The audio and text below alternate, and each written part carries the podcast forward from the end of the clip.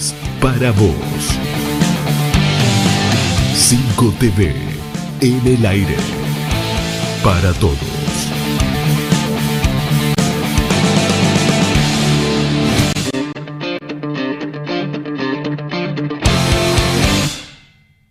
Cinco TV, la imagen de Zona Norte.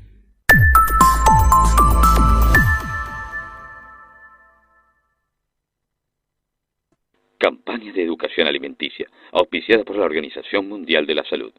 Para hacer un asado bien peronista se necesitan pocas cosas. La carne, la parrilla y una buena espátula. El método es fácil. Colocamos la espátula primero a 90 grados perpendicular a una línea del parquet.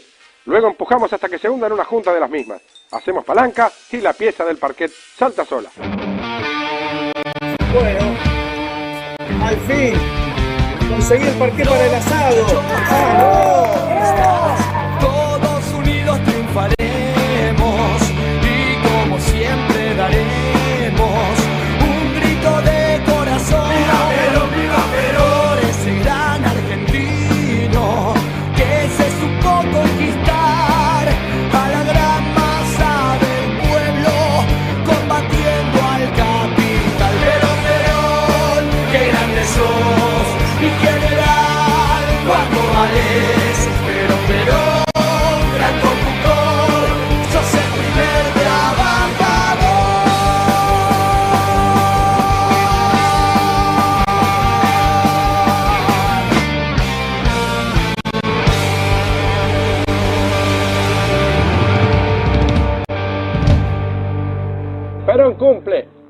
carne dignifica.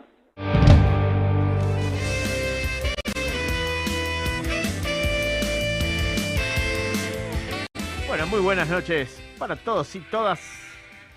Escucho un ruidito ahí, 14 grados la temperatura. Hace frío todavía, se resiste el invierno. Vete invierno, por favor, que ayer fue un día primaveral y hermoso.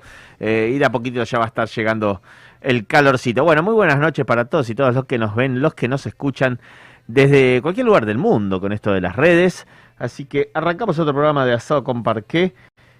Tenemos un poquitito, oh, de que vamos a hablar de los cambios en el gabinete y en esa carta ordenadora de la compañera Cristina.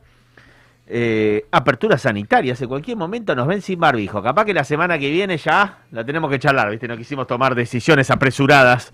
En cualquier momento vamos a estar sin barbijo. Eh, y vamos a hablar de unas cuantas cosas. Compañera Lucía Lupiens, ¿cómo le va? ¿Qué tal? Buenas noches. Muy bien. Hace un ratito de canta risa me ahogué y me quedé dando cuenta que quedó la garganta así medio resentida. Tómate otro traguito de agua. Nati Reynoso, muy buenas noches. Buenas noches, ¿cómo andan acá? Digo, también los disfruto, ¿eh? Cuando escucho los miércoles desde casa. ¿Están escuchando desde casa? Sí, sí, me gustan mucho las columnas también de, de Lili Carballo, así que lo que no, sí, me gusta, me gusta mucho. Abrazo a Lili Carballo, a Jorge Mota, a Ruth Ríos, al Quiero profe, sumar algo, a yo, Rudy. digo, como infumable que soy, voy a demorar mucho el barbijo. Eh, lo vamos a debatir. Vamos a Ah, debatir. Yo debo admitir que por una cuestión estética me encantó la movida del barbijo, así que yo también me lo quedo sin problema. Bueno, Javier Pars, ¿quién les habla? Eva y Ale en los controles, ¿cómo les va? Eh, bueno, muy buenas noches a todos. Aquí Javier Pars, como les dije, me presenté. Bueno, aparte de lo que dijimos, ¿no? Cambios en el gabinete, aperturas sanitarias. po- ah, la capital ahora dice que no hay que sacar el barbijo. Por favor, no me jodan. Decimos que todos hacen lo que yo digan, a veces exageramos nosotros mismos, pero posta, ahora no quieren sacar el barbijo. Bueno, lo vamos a charlar un poquitito. Semana de las Juventudes, no sé si tenemos algo más para, para contar después. Eh, Argentina, la CELAC, hubo reunión de la CELAC esta semana, interesante que se vuelve a juntar la, la CELAC. Hoy habló el, hoy hubo Asamblea General de la ONU, donde nuestro presidente también habló. Eh, lo de la CELAC lo quiero nombrar porque nosotros siempre somos impulsores de la patria grande, nos parece que es el camino.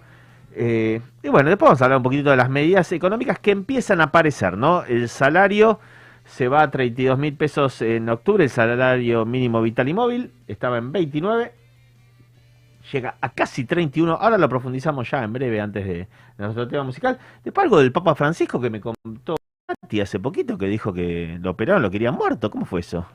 No, él planteó que hace poquito, después de su operación que tuvo de colon, que había un rum rum en el Vaticano, con respecto a que lo, lo esperaban que muriera y que también hay como un entorno bastante, no sé lo que llamaríamos acá. Seguro que por comunista, ¿no? Lo que llamaríamos acá algo Eh, golpista, él también plantea como que hay una parte del Vaticano que están planteando no habla de santidad, sino que habla de comunismo. ¿Cuándo van a entender que es peronismo? Peronismo. No es lo mismo. Lo tenemos que explicar desde acá en la Argentina porque parece que no entienden, pero muchos acá en la Argentina también, esos zurdos. Zurdos, no, peronista.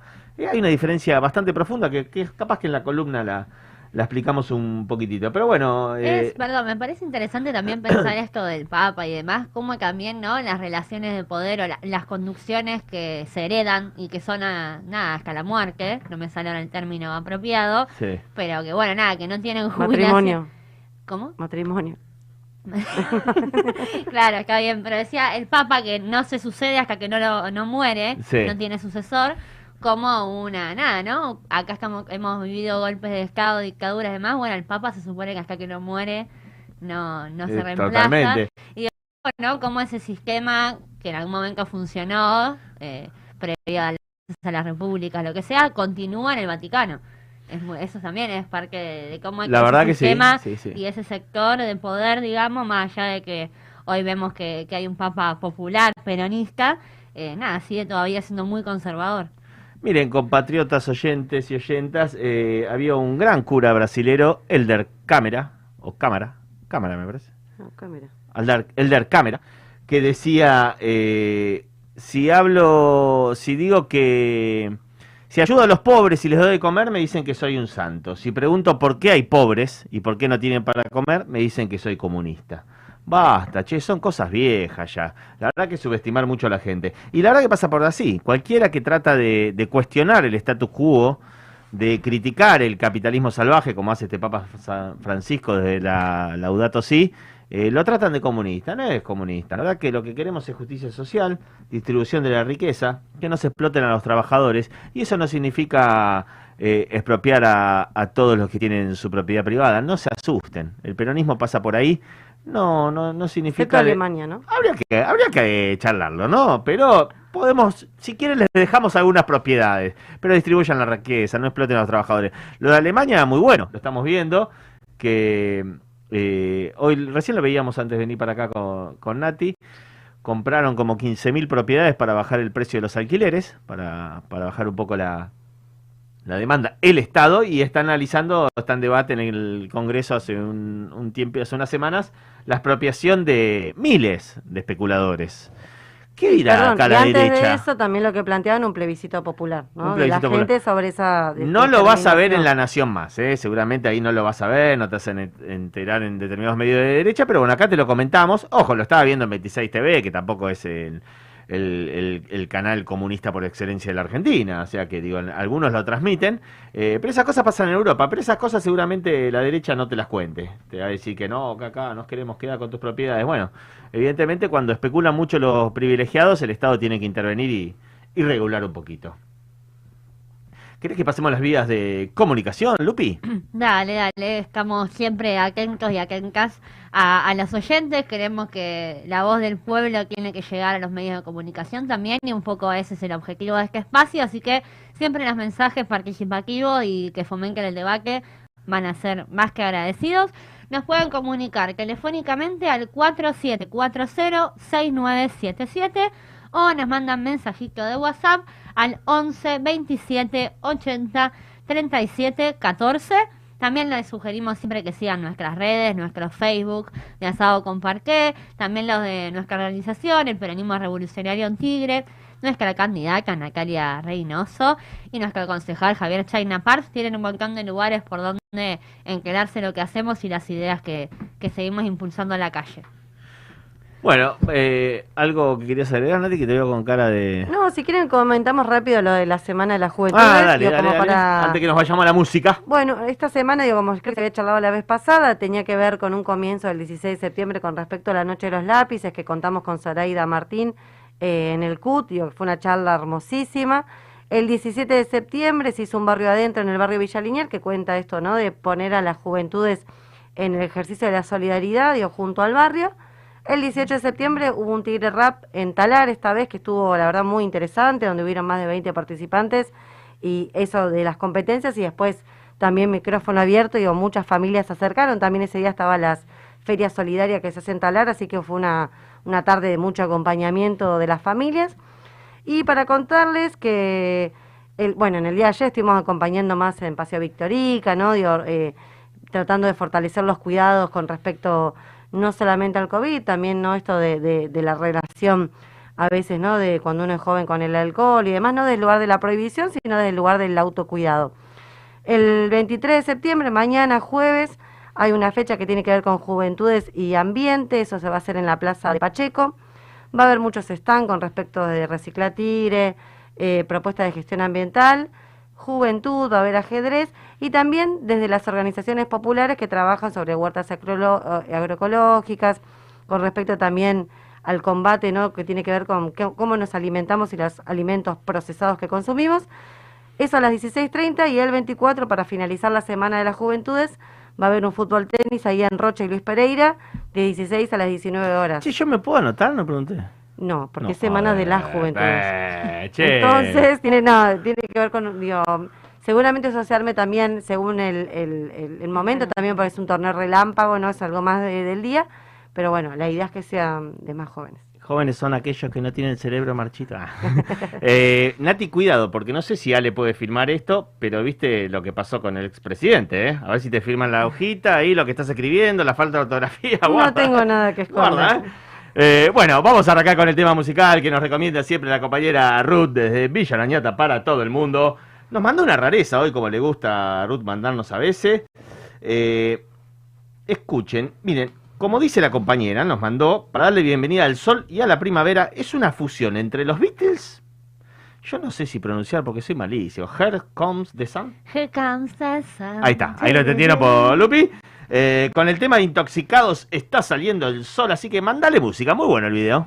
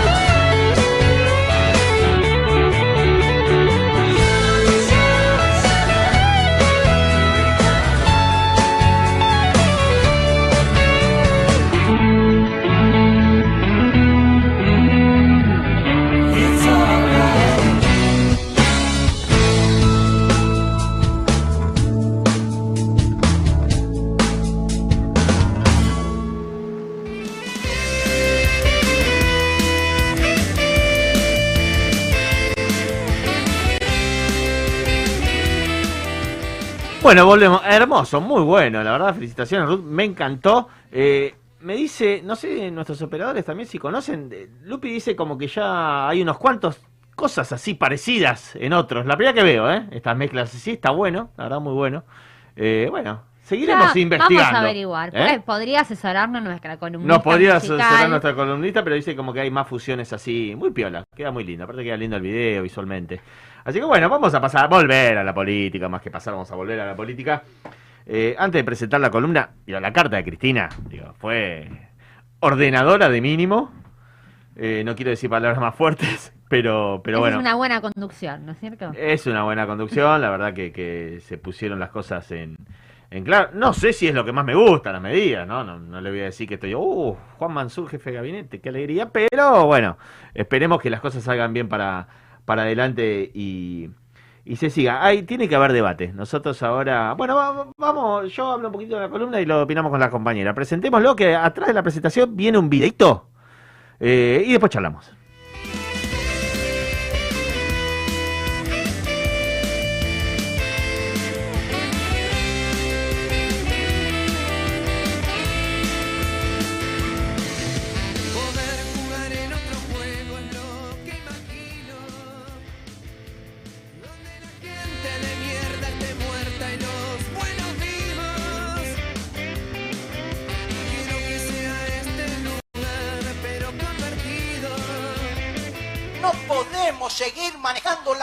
De representación de la política como lo hemos hecho hasta ahora. Tenemos que renovar la vida interna del partido. El partido ha sido creado como un órgano de la Constitución, como elemento insustituible de la democracia. ¿Qué hacemos con un partido que no vive? ¿Qué hacemos con un partido que no debate? ¿Qué hacemos con un partido que no moviliza? ¿Qué hacemos con un partido que duerme? ¿Qué hacemos con un partido que no se anima a criticar? Que no se anima a criticar. Y la vida, como decía Perón, es la lucha. Y sin lucha no hay, no hay- sin la lucha por la idea no hay vida, que es como morir un poco. Yo me siento más peronista que nunca en las asambleas, a las asambleas, al debate, a pelear como en los viejos tiempos. No teníamos partido oficial, pero teníamos un corazón dispuesto al combate. Eso es lo que necesita el peronismo. Por eso nos desprestigian. Por eso dicen que todos los políticos somos corruptos. Por eso nos quieren cambiar por figuritas de la farándula o por tecnócratas o por comunicadores sociales que lo único que se juegan es el ranking y lo que ganan. No una vocación de ideal por una idea concreta. Pídanle a alguno de estos charlatanes que diga por qué idea concreta está. Nunca la dirán. Dirá fulano dice A, fulano dice B. ¿No?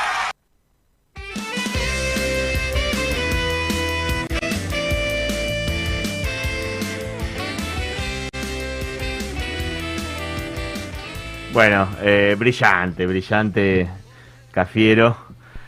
La verdad que, miren, ese videito está circulando hace tiempo, lo queríamos volver a pasar, quizás lo vieron, en, algunos lugares estuvo circulando, en algunas radios estos días, eh, pero discusión, debate. Es lo mejor que, propuso la, carta de Cristina, ¿no? Eh, y me parece que a veces de abajo hacia arriba tenemos que hacer mucha más fuerza. Nosotros tendríamos que criticar más, cuestionar más, discutir más. Eh, y nosotros humildemente de nuestra agrupación tratamos de hacerlo. Digo, a veces no tenemos la correlación de fuerza para que nos escuche Cristina o muchos de nuestros dirigentes, pero uno trata de, hacerlo y creemos que va directamente por ahí. Eh, celebramos, dijo algo muy bien como para cerrar el lío que hubo toda la semana el presidente después de que él dijo una cosa, Cristina otra, que discutió, lo que querramos, ¿no? Para, para los que nos están oyendo y que algunos dicen, uh, cómo se pelean, que la derecha quería comer de nuestra pelea, pero el presidente el jueves o el viernes dijo algo muy concreto y muy real. Ellos cuando perdieron se enojaron con el pueblo y devaluaron. Nosotros perdimos y nos peleamos entre nosotros. Entonces, eso, para empezar, eh, es fantástico en el peronismo. Y la verdad que celebramos la discusión, el debate y las peleas si son necesarias. Lo que sí nosotros creemos que hay que profundizar eh, más las discusiones. Yo puse un título a lo que voy a leer y que es, para armar un poquitito de barullo a los que nos están escuchando y que estén de acuerdo o no, hay que reivindicar a Montoneros, indultar a Milagro Sala y defender a Venezuela. Y lo voy a pasar a explicar. Porque sí, Cristina está años por delante de gran parte de la dirigencia política de la Argentina. Su carta, la verdad, ordenó y marcó un arrancar para adelante. Ahora nosotros, eternos reclamadores hasta que la justicia social sea efectiva, queremos más, la verdad que queremos más. Eh, y somos convencidos de que aquí no ha cambiado mucho con el nuevo gabinete y que las medidas económicas por ahora no nos dicen mucho. Eh, bien, y la celebramos. Ya viene una inyección de plata eh, en el bolsillo de la gente, ya, ¿no? Porque la verdad que algún canal que parece kirchnerista ayer titulaba 33 mil pesos en febrero. No sé si juegan para nosotros o para el enemigo. La verdad que mejor titular 32 mil pesos en octubre, ¿no? Porque la, pero bueno, amén de eso, como siempre, para que no nos enamoremos de determinados medios de, comunicación, lo que nos preguntamos, si somos un gobierno nacional y popular, eh, ¿cuándo vamos a ponernos a construir algo profundo y que enfrente realmente a los poderosos? Las divisas que necesitamos están en Vicentín, están en los puertos del Paraná, están en la oligarquía agroexportadora, no en si pagamos un plan más o menos, aunque la verdad hay que terminar con los planes y generar trabajo genuino. No hay otra para que el pueblo siga realmente un proyecto. La derecha nos ganó la batalla cultural en este tema. En este tema, la estigmatización de los planes de ayuda social la ganó la derecha. Es hora de generar trabajo, de generar trabajo pleno, de pleno empleo. Eh, y no vengan con el chamullo de que no se puede. Si acá está todo por hacerse, lo decimos siempre acá, ¿no? Eh, obra pública, Estado, todo al Estado, decimos nosotros, al revés de los libertarios, totalmente al revés, todo al Estado. Y demostremos que los libertarios, que no son más que lacras mentirosas a favor de las élites, como los macristas a quienes se quieren unir para echar a los zurdos de mierda, como nos dicen, peronistas, volvemos a, volvemos a lo del Papa, ¿no? Eh, le decimos nosotros, pleno empleo es posible, plan quinquenal. Yo la verdad que cuando leo titulares, el gobierno lanza 25 obras en todo el país, me da un poquito como vergüencita, porque posta, el primer plan quinquenal eran 70.000 obras argentinas y argentinas en 1946. 70.000 obras. Y el desempleo se terminó en seis meses. Está el video de Perón en la actualización política y doctrinaria, donde cuenta eso, ¿no? Dice, esos 300.000 desocupados creo que había se emplearon en seis meses cuando lanzó el plan quinquenal. ¿Cuándo nos vamos a decidir a hacer la revolución a favor del pueblo? ¿Cuándo vamos a dar la batalla cultural siempre postergada y evitada por formalismos y el tratar de disfrazarnos de lo que no somos para quedar bien con la derecha gorila? ¿Por qué arrancamos con ese título? Porque el Montonero fue la mayor expresión del pueblo organizado en armas contra gobiernos dictatoriales y democracias falsas que mantenían el partido, al partido mayoritario proscripto durante 18 años. Entonces está bien que el pueblo se organice y luche, y eso hay que reivindicarlo. A Milagro Sala hay que indultarla y difundir todo, por todos los medios su obra profundamente peronista, social y estudiada en las universidades de todo el mundo como ejemplo de justicia social y de injusticia oligárquica. Y a Venezuela hay que defenderla como a Cuba, compatriotas, quien ya demostró luego de 60 años que la resistencia ante el imperio le permitió, aún así, tener una medicina y una educación al nivel de los mejores países del mundo. Lo decimos siempre también acá. En Venezuela no hay dictadura, en Venezuela hay petróleo. es tan fácil de demostrar y de defender con voluntad política. Y repetimos, algo también dicho en este programa, Venezuela, Cuba, Irán, Corea del Norte, Vietnam, China, no importan al imperio yanqui por la libertad de sus pueblos, no seamos ingenuos. Por favor, importan porque les rompen el esquema de sumisión de todos los demás países del mundo. Importa porque quieren hacer gobiernos soberanos sin intromisión extranjera y eso es un mal ejemplo. Colombia es un desastre, compatriotas. Se han asesinado más de 300 dirigentes sociales en los últimos años y de eso no se habla. Se habla de Venezuela y que no hay papel higiénico. Arabia Saudita sí es una de las peores dictaduras del mundo. Agarraron a un periodista hace unos años y lo cortaron literalmente en pedacitos. Esto en algunos capaz que lo vieron en RT, en el canal ruso. Pero nadie habla de eso, porque son amigos de los yanquis. Entonces la hipocresía es muy grande en este mundo. No nos tenemos que dejar engañar más. Lo que tenemos que hacer es dejar de ser sonsos y creer en nosotros mismos y en la patria grande. Es por ahí. Tratemos de dar la vuelta, ganemos en octubre, pero aún perdiendo tenemos dos años para revertir esta situación de peronismo tibio y dar la verdadera batalla cultural para legar a las generaciones futuras algo realmente genuino y verdadero. Viva Perón. Vamos y volvemos.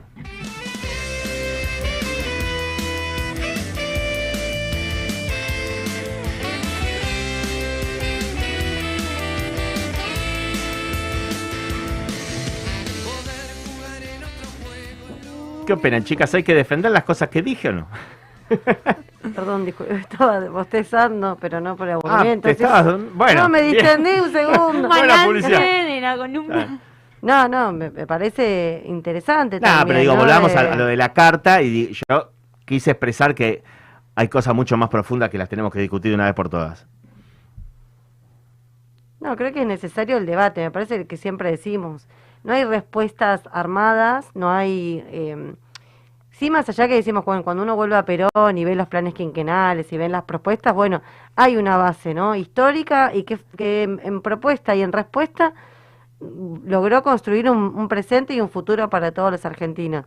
Sin embargo, algo que decimos, y me parece que lo, esto que decía Cafiero también, esto, la posibilidad de debatir, de criticar, de juntarnos, por eso también decimos, no hay respuestas inmediatas ni mágicas, pero esta- este miedo ¿no? a, al debate, a la discusión, a mirarnos a las caras, responde también a una lógica que siempre decimos, ¿no? De lo que han hecho con nuestra sociedad, de atomizarnos. Hoy un poco que estábamos en un puerta a puerta, un par de vecinos esto, no, ni nos conocemos, hola y chau con mis vecinos, que es una demostración, de, es algo no medio eh, chiquito, no, no, no, no demuestra del todo, ¿no? Pero creo que la mayoría de los que están escuchando y los que estamos acá, cuánto hablamos con los vecinos de al lado, de hecho, cuánto nos conocemos más un hola y chau, y eso demuestra también con un debate cerrado a veces dentro de la sociedad. Y me parece que es importante como movimientos y organizaciones poder generar los espacios de debatir. El otro día hablábamos sobre medio ambiente, hablaba con una, una amiga, una, y, y hablamos, bueno, la- y esto que decíamos, bueno, comparar a Argentina con Estados Unidos es imposible, ¿no? Cuando la escuchábamos a Silvia Vázquez hablando de, de que, creo que ya lo dije acá, me parece esta cuestión, pero bueno, eh, que Silvia Vázquez del Partido Verde decía, bueno, hay que la posibilidad de que Estados Unidos cambiaba, ¿no? De nafta a otra forma de producción. Entonces, nosotros como países, digo, que recién nos estamos levantando, no tenemos la misma posibilidad de un país que fue el culpable de la mayor contaminación. Y ese debate se tiene que hacer, ¿no? La industrialización y el ambiente, pero bueno, hay que juntar a las partes. Y cuando uno no junta a las partes, no hay posibilidad de construir una respuesta, ¿no? A esa, hacia esa necesidad de los dos lugares, la industrialización que, nos de- que debemos, digo, para poder hacer adelante, y también con esto que decimos, el cambio climático no es que va a llegar, ya llegó, ya pasó. Yo ya, desde que era piba, toda mi vida escuché algo que iba a pasar y bueno, ya está acá. Digo, es el, el día de hoy, ¿no? Sí, yo coincido totalmente, siempre de, de la participación, de la necesidad de, de eso ejercemos y eso buscamos consolidar, ¿no? El poder popular, que tiene que ver con organizarnos, con tender redes, pero también pensando en todo esto, a mí se me venía la idea con Dana, que la Semana de las Juventudes, que estuvimos alrededor de la Noche de los Lápices, de distintas actividades de memoria, después vamos a estar charlando de eso también, hablando mucho de la, nada, la generación del Sequenca, del Lucha y Vuelve, de los ideales de los compañeros, eh, hablamos mucho de esta cuestión imberbe, ¿no? Hubo mucha palabra ahí imberbe, hablamos de revolución, hablamos de, de también querer romper los sistemas, ¿no? De nuestra esencia peronista eh, de luchar contra la injusticia y creo que también eh, nos volvimos a, refrescar, digamos, con ese aire de, revolución, esa sed de profundización, porque bueno, también sabemos y nos demuestra una realidad tan fuerte como fue una elección, pero que nos despertó para ver otras realidades, eh, que el enemigo avanza y que nosotros no podemos dormir, ¿no? Eh, pienso en el dicho ese de la bicicleta, creo que fue una de las, de las refranes, por así decirlo, que me dejó siempre mi viejo, que no hay que dejar de pedalear porque enseguida nos tiran. Y bueno, me parece que un poco fue esa la alerta y que también volver a esa sed revolucionaria, por así decirlo, nos da también esto, epopeya histórica, eh, ejemplos de lucha y nos da fuerza también para, para salir a conquistar esta nueva etapa y bueno, dispuestos también a convencer a la mayoría de que verdaderamente para nosotros el peronismo es el camino para la justicia social. Bueno, con esa introducción que me lo dejó al pie, Lupi, eh, obviamente que seguimos dispuestos a convencer a nuestro pueblo y tenemos un spot de nuestra candidata que lo vamos a ver y después nos vas a hablar de un tema que Nati tenía ganas.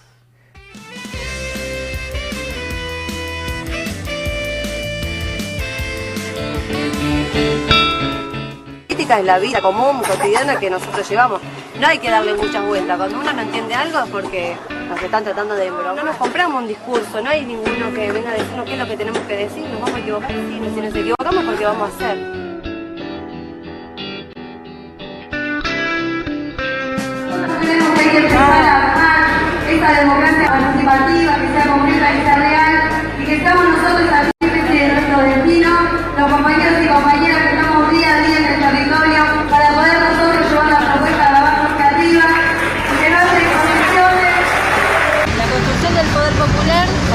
Tiene relación con ejercer el rol de ciudadano y ciudadana que nos corresponde, para dejar de tomar, dejar las decisiones que la tomen otros y hacernos cargo de nuestro futuro, de nuestro presente, poder organizarnos, poder conquistar nuestros derechos, poder usar nuestra voz y definir qué queremos de nuestra vida. que el fuego se prende de abajo hacia arriba y empezamos a construir esa gran movilización en la que hoy estamos la mayoría de los sectores populares que entendemos que hay que defender este gobierno. Esto que hoy hicimos acá es defender el legado de Néstor Kirchner con respecto a que no perdamos la capacidad transgresora,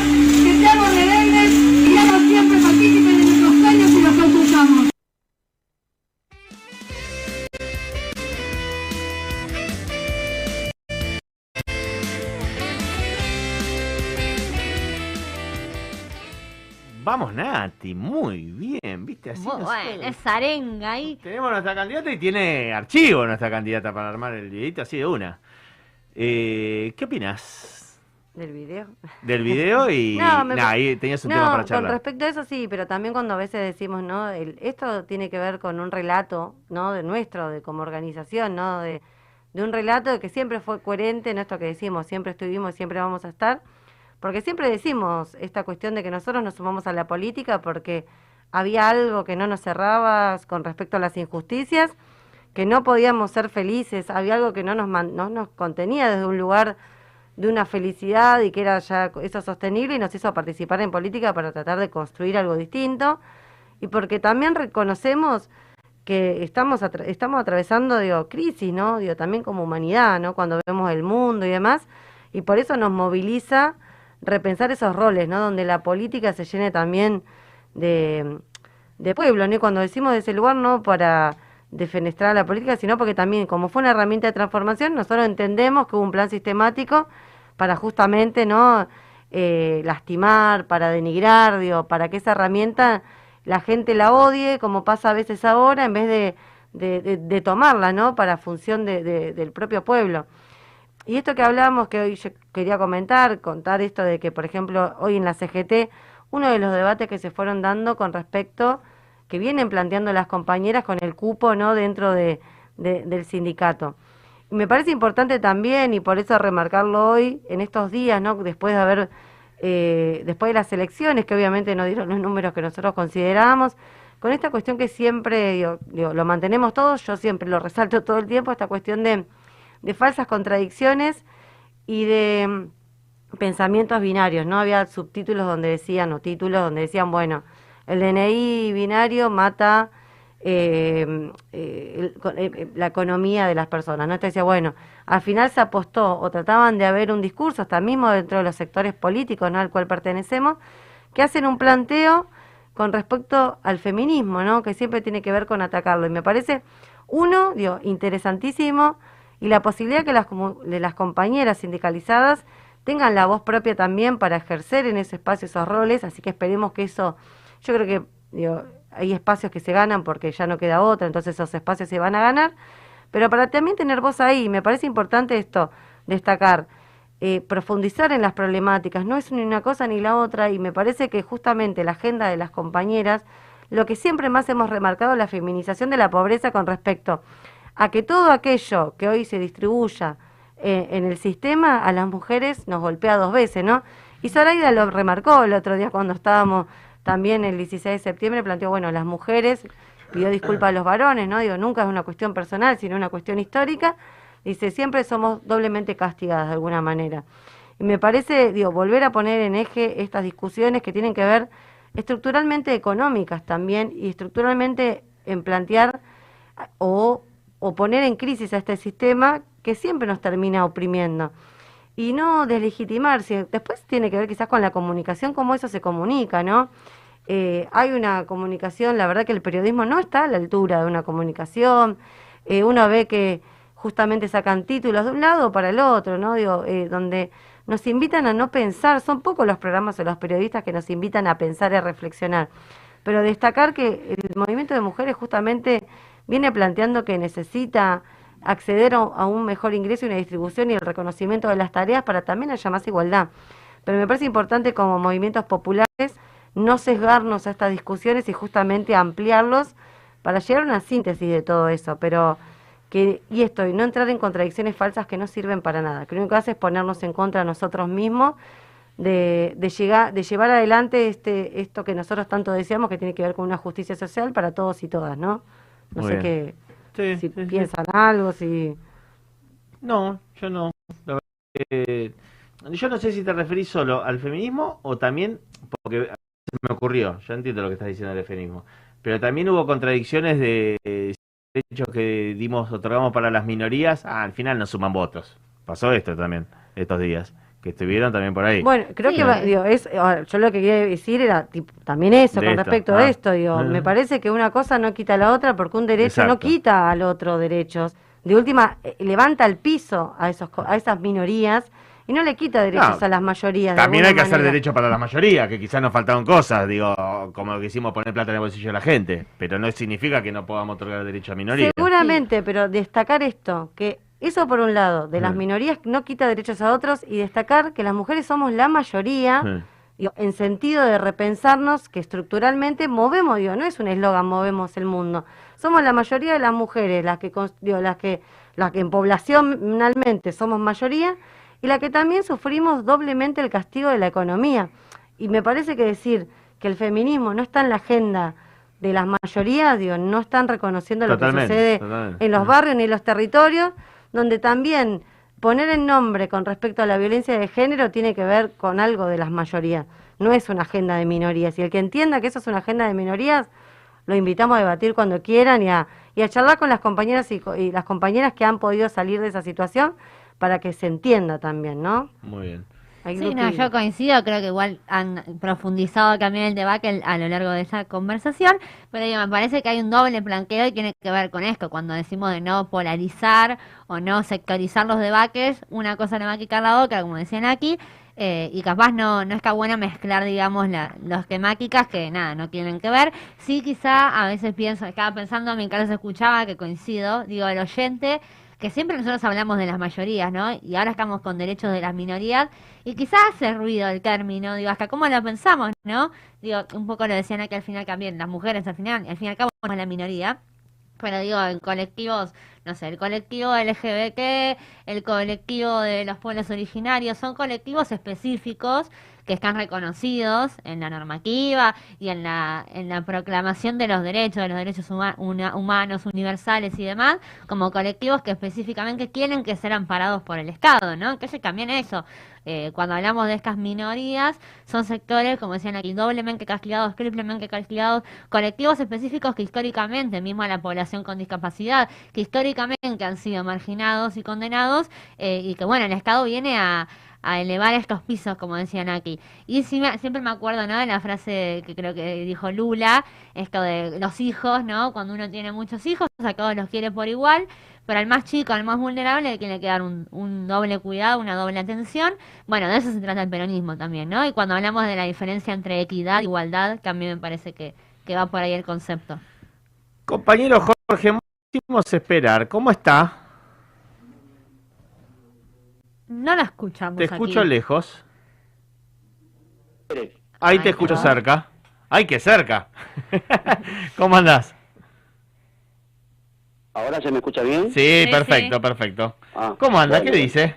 Bien, bien, escuchando realmente lo que decían y bueno, comparto totalmente. Este, no es por quedar bien con nuestra cantidad, pero me parece que lo que decía es, es así.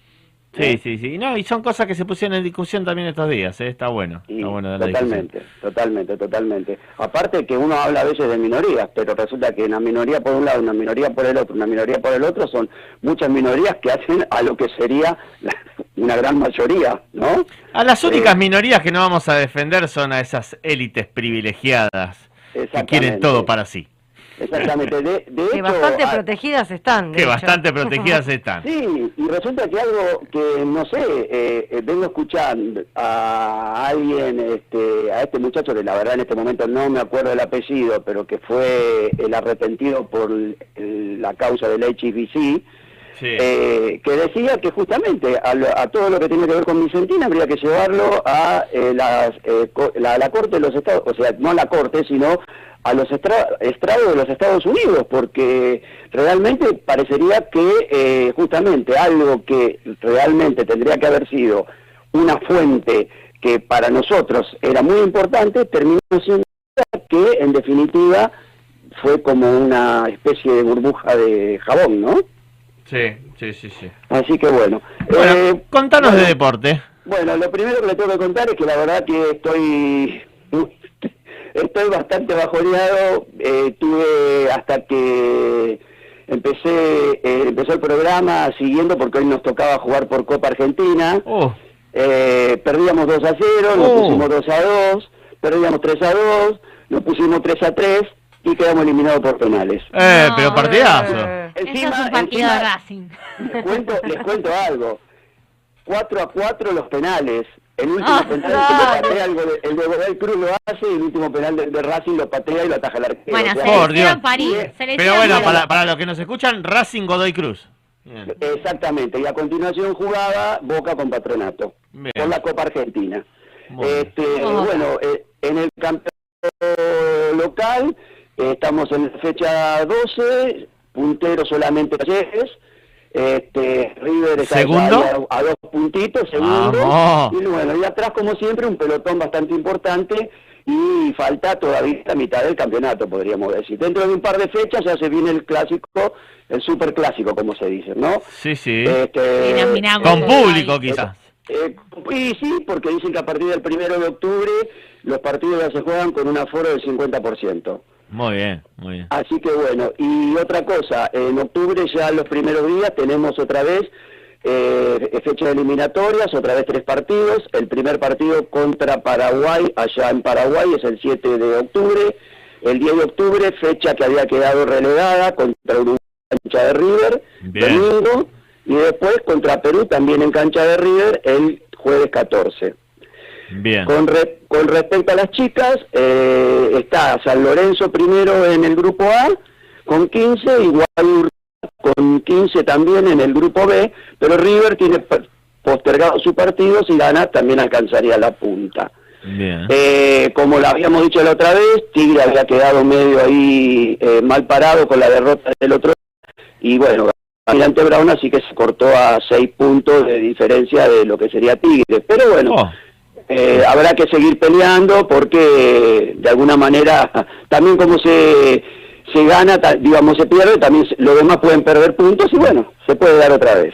Che, Mota, ¿los partidos de las chicas los siguen pasando la TV pública y Deporte la, la sí? TV pública y Or- Deporte B lo siguen pasando todos los partidos que se juegan en el estadio Diego Armando Maradona de la Plata. Ah, cierto. Sí. Muy bien. Bueno, y, y con respecto al fútbol, lo último que les digo, ¿se acuerdan que habíamos hablado del futsal? El equipo de argentino de futsal ganó su zona invicta y juega el jueves 11.30 contra Paraguay por los cuartos de final y se puede ver por Deporte B o por la TV pública. Muy bien, vamos a salir campeones. Acordate. Bueno, esperemos porque somos los primeros, o sea, somos los campeones mundiales del primer campeonato que se jugó, este recién es el segundo, así que ¿por qué no ser bicampeón? ¿No Muy cierto? bien. Eh, Bueno, bien. eh, ahora lo que quería comentarles era, vieron que siempre uno trata de buscar algo que a, a- de efemérides o de a quién reivindicar y me pareció lindo, digo que sé que se armó un poco de lío ahí con el tema de mi búsqueda y se A mí me ocurrió gustó, ¿eh? realmente Yo voy a hacer un comentario. Hágalo, hágalo. Y, me, y, y me, me banco la que venga. No, vamos a avisarle a los oyentes que no ha sido incluido para los oyentes y oyentas este material, porque tiene muchas parques en inglés, así Ah, que claro. solo van a poder acceder a él quienes puedan vernos. Nos avivamos después, O Mota. quienes sepan Quédate inglés. Imaginen O sea- lo que dice. Claro, por radio va a estar en inglés. Claro. Buena va a haber yo, una claro, parque en yo- castellano, pero... Yo busqué una, una versión que tuviera subtítulos en castellano, que fue lo Bueno, más, digamos, que se pudo conseguir, pero me olvidé que nosotros también nos tenemos radioescuchas. ¿no? Bueno, pero pensá que los que escuchan quizás algunos son bilingües. Ah, Sí, la tenemos a, bueno, Lorena lo va a ver por YouTube, pero si fuera Lorena sería una de ellas, por ejemplo. Muy bien, muy ¿Eh? bien, La muy bien.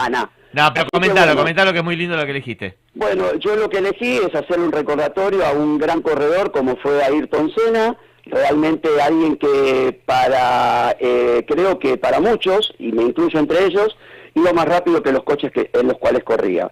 Eh, vivió 34 años, fue tricampeón, eh, y bueno, realmente eh, una persona que eh, tuvo mucho para brindar en, en- en el automovilismo y, re- y la- lo digamos que lo importante de él era la, la competencia. Él tenía muchas frases este, de las cuales eh, él, por ejemplo, decía, entre, otras entre algunas frases, el segundo es el primero de los perdedores, por ejemplo.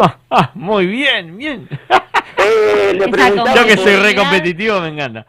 Eh, le preguntaban, por ejemplo, para Alain Prost. Él decía que él en cualquier equipo que estuviera para correr, elegiría a Alain Prost, porque era la manera de demostrar que él era mejor que Alain Prost, porque en ese momento eran los dos mejores de la competencia. Era una rivalidad, les cuento muy cortito. Yo era fan, cantaba todos los domingos a verlo a los dos. Y yo al principio era hincha de pros también. Yo también. Y después me di vuelta, porque la verdad que. Ayrton era terrible. Bueno, Pero- yo creo que, perdón que lo pero justamente siempre me quedé con esa angustia de que me parece que él quiso ir en esa carrera eh, fatal más rápido que su propio coche. Y bueno, terminó como terminó, lamentablemente, ¿no? Y la frase que él dijo, y con esto terminamos, y bueno, vamos al video este de la discordia, es que eh, eh, no sé si era algo, eh, digamos, como que él lo veía como una premonición. Él dijo, algo va a ser diferente a partir de esta carrera de Imola. Terrible. ¿eh? Bueno, Sí, sí. eh, justamente la carrera de Imola fue en, 19 en 1994, fue un accidente muy muy grande que tuvo, eh, pero del cual no pudo, eh, digamos, sobrevivir, y, y la leyenda de Ayrton Senna. Los que puedan disfruten del, este, bueno, del video y trataremos de buscar para la próxima algo donde también los de la radio puedan eh, disfrutar en el, justamente eso, ¿no? El audio. Aplausos, Mota, un abrazo grande. Abrazo, Un cariño Jorge. para todos. Chau. Abrazo.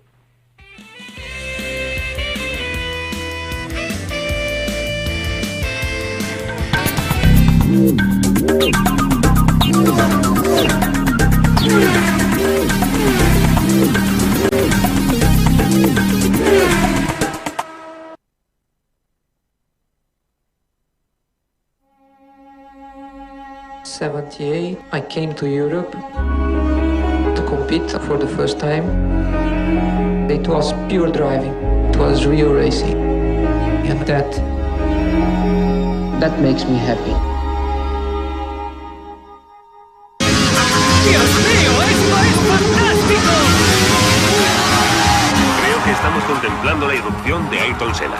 Tiene un talento asombroso. ¡Ayrton Senna es un héroe! Niña, mi niña. Estará entre los más grandes de todos los tiempos.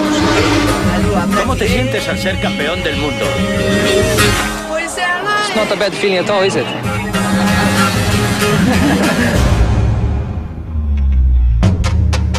Ayrton has a small problem. He thinks that he can't kill himself.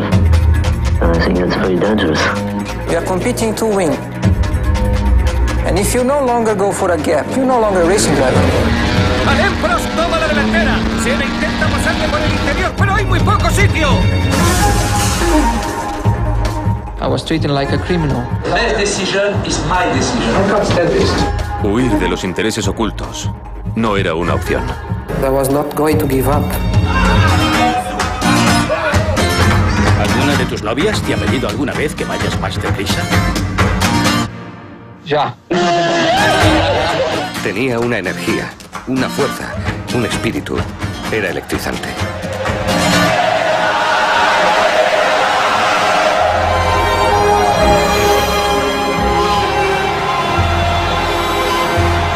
Fue la última vez que alguno de los dos estaría en el podio. Ayrton agotó su suerte. There is a lot to go, a lot to learn, a lot to do. But I have plenty of time.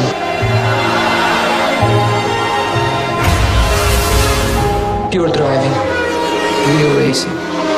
That makes me happy.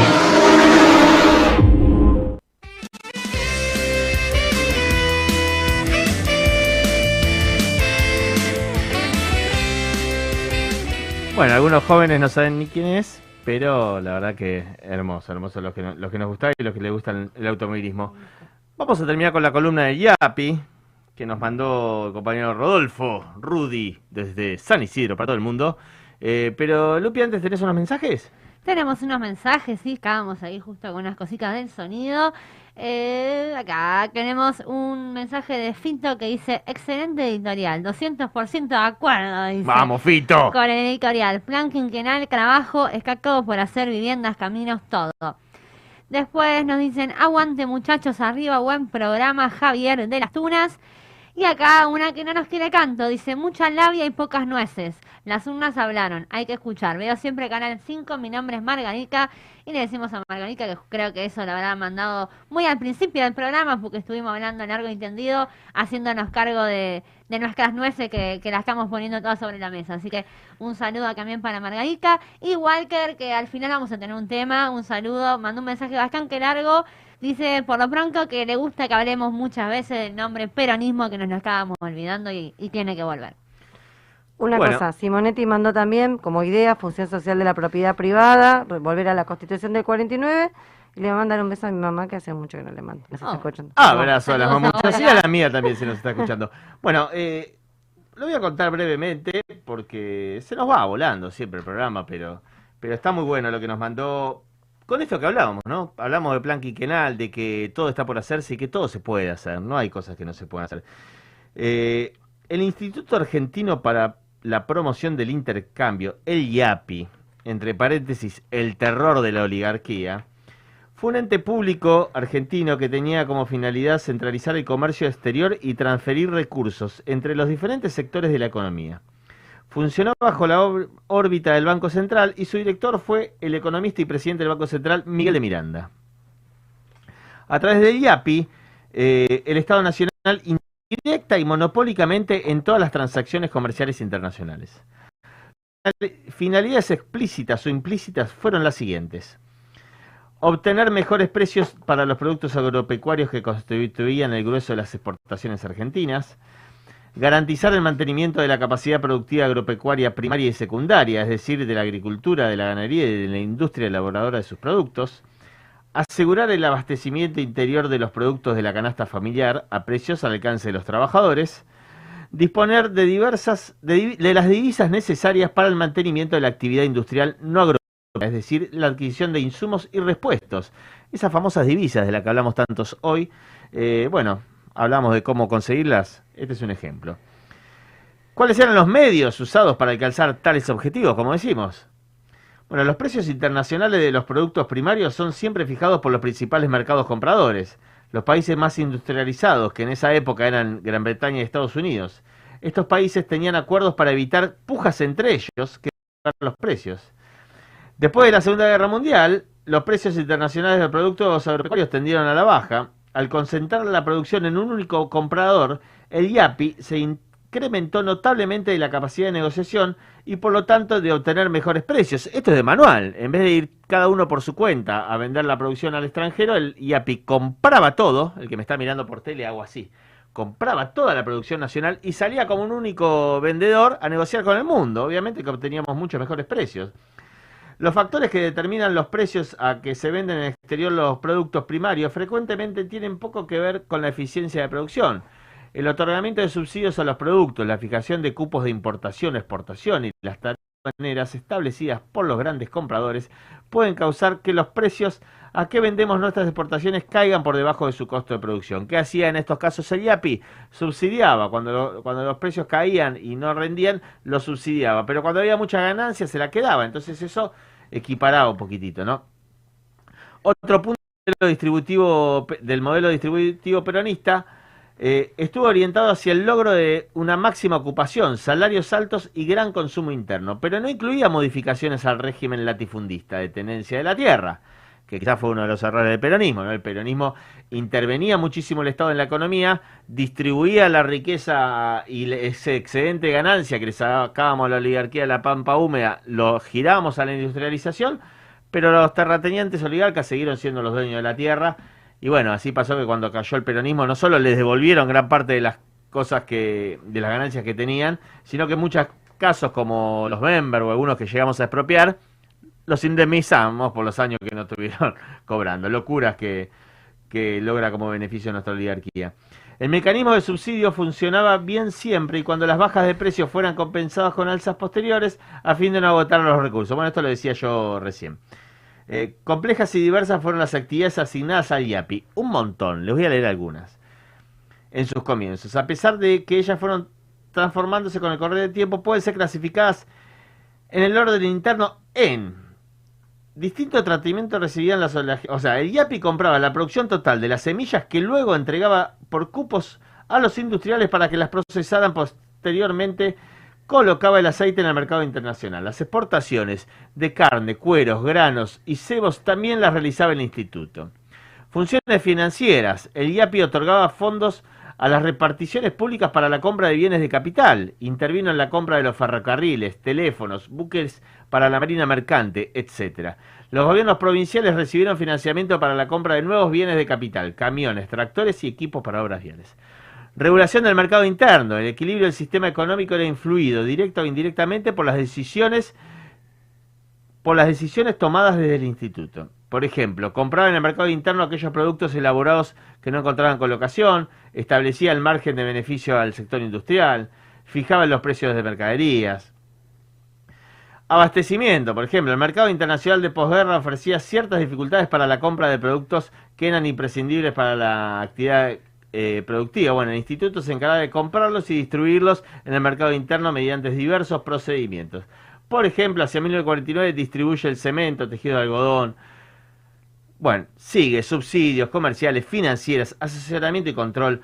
Todas estas cosas que realizaba el, el IAPI era con el excedente que sacaba nuestra no querida oligarquía de la Pampa Húmeda, que lo que hizo intervenir el, el mercado. Porque aparte hacían esto los oligarcas, vendían a dos pesos a los ingleses, pero le vendían a, do- a dos pesos y cada uno por su cuenta. Entonces lo que hizo el, el Estado interviniendo y regulando es poner precios que sean más dignos para los argentinos. Por eso los piratas ingleses lo odiaban a Perón y lo trataban de dictador, porque ya no le vendía la carne eh, por dos precios, por dos pesos, ¿no?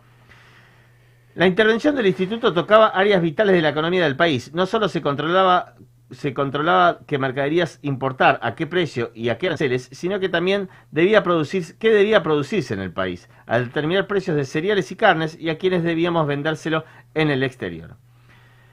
Y decía, voy a cerrar con esto porque la verdad que tengo mucho más para leer, pero se nos fue la hora, con una frase de Rodolfo Puigros que parecía molestarle tanto a los Estados Unidos como el YAPI, que en 1947 ganó más de 1.200 millones de pesos de moneda nacional en la comercialización de las cosechas y era una fuente de divisas para nuestro país.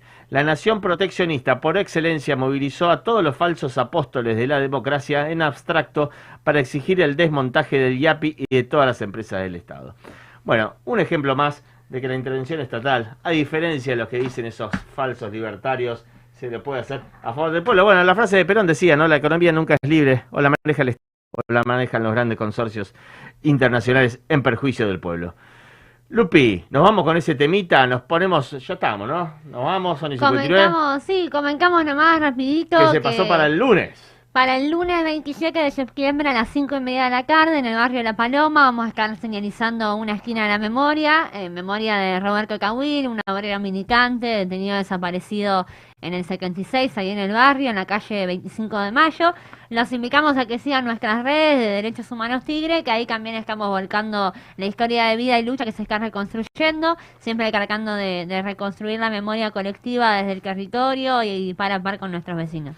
Bueno, ponele un minutito del tema que mandó Walter y Walter, elegiste otro para la semana que viene que lo pasamos completo. Un abrazo para todos, para Rudy por la columna y ¡Viva!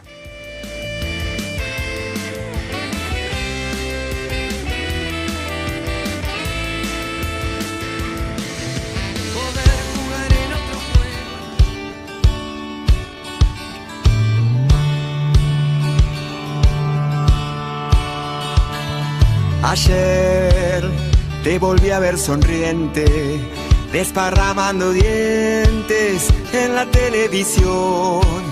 En mi opinión, la cosa no es para risa si estamos en la cornisa. Vos sos el empujón.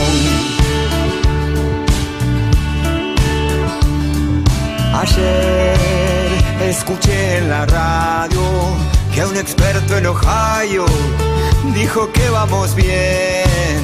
I'm sorry, man. Venite por el barrio, yo te doy mi salario y te quiero ver. Para, aunque te cierren las cuentas, mis sueños no están en venta. Para la mano,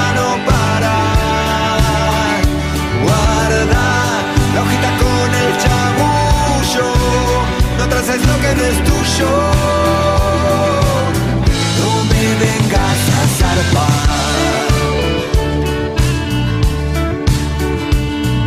Ayer me enteré por el diario que es un plan necesario dejarme sin morfar, que hay que cambiar, que llegó la alegría y un señor policía me lo quiere explicar. Campaña de educación alimenticia, auspiciada por la Organización Mundial de la Salud. Para hacer un asado bien peronista se necesitan pocas cosas. La carne, la parrilla y una buena espátula. El método es fácil. Colocamos la espátula primero a 90 grados perpendicular a una línea del parquet. Luego empujamos hasta que se hunda en una junta de las mismas. Hacemos palanca y la pieza del parquet salta sola. Bueno, al fin, conseguí el parque para el asado. ¡Vamos! Todos unidos triunfaremos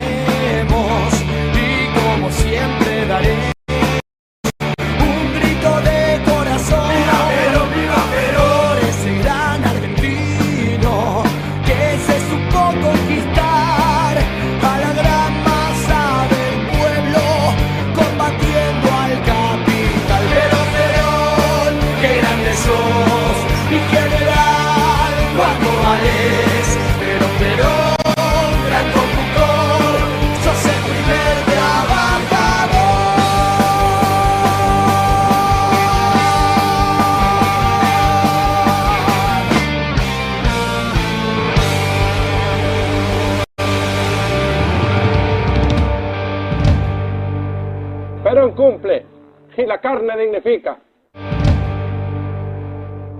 Fix Radio. Recorrer la obra de nuestra planta de separación y, y reciclaje, la verdad para nosotros es una obra muy importante. Venimos trabajando hace muchos años en la concientización y en el cuidado de nuestra ciudad, del medio ambiente, para que todos tengamos un cambio de hábito en nuestra vida, para que reutilicemos, para que reciclemos. Y esta planta comienza a servir para aquellos esfuerzos que estamos haciendo entre todos los vecinos de separar en cada punto de reciclaje, en cada botella de amor,